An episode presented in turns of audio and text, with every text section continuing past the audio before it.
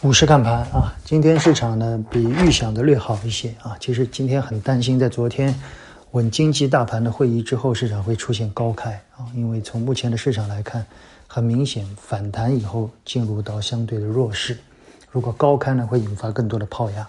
今天市场是选择了平开以后先向下杀啊，杀完以后再反身向上，这样呢有利于市场在三千点上方构筑一个平台啊。我们也希望在。未来的两周，市场能够形成一个新的横向震荡啊，在三月份到四月份的两次 V 型过程里面都是尖底啊，这个尖底呢不够牢固。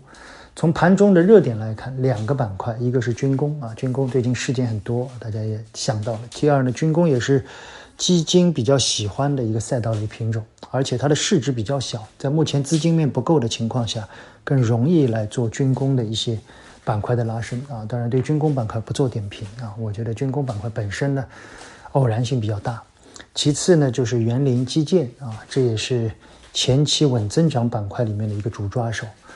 呃，但是这两个板块都有一个特点，就是我刚才说的，需要参与的市值和成交量都不大，说明目前的市场成交量总体来看还是比较匮乏的。我们认为这种格局一直会维持到六月中旬啊。在没有增量的情况之下，市场很难形成比较趋势性的行情。最好的走势就是在三千点到三千一百点附近，形成一个百点的横盘震荡区域，等待一些新的机会。在这个过程里面呢，我们想更多的大家一是保持耐心，第二呢，兑现一些前期涨幅比较大的成长类的赛道啊，留出一些现金，适当的等待，好吧？昨天的订阅内容，我们跟大家聊了整个资产配置，聊了黄金，聊了地产和聊了基金。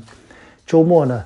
很多的互动提到啊，我好久没有聊那个传媒的这个户外传媒的龙头企业了啊，因为最近的经济会不会对它有影响啊？我们想周末有机会来聊聊它的年报和一季报吧，仅供参考，谢谢大家。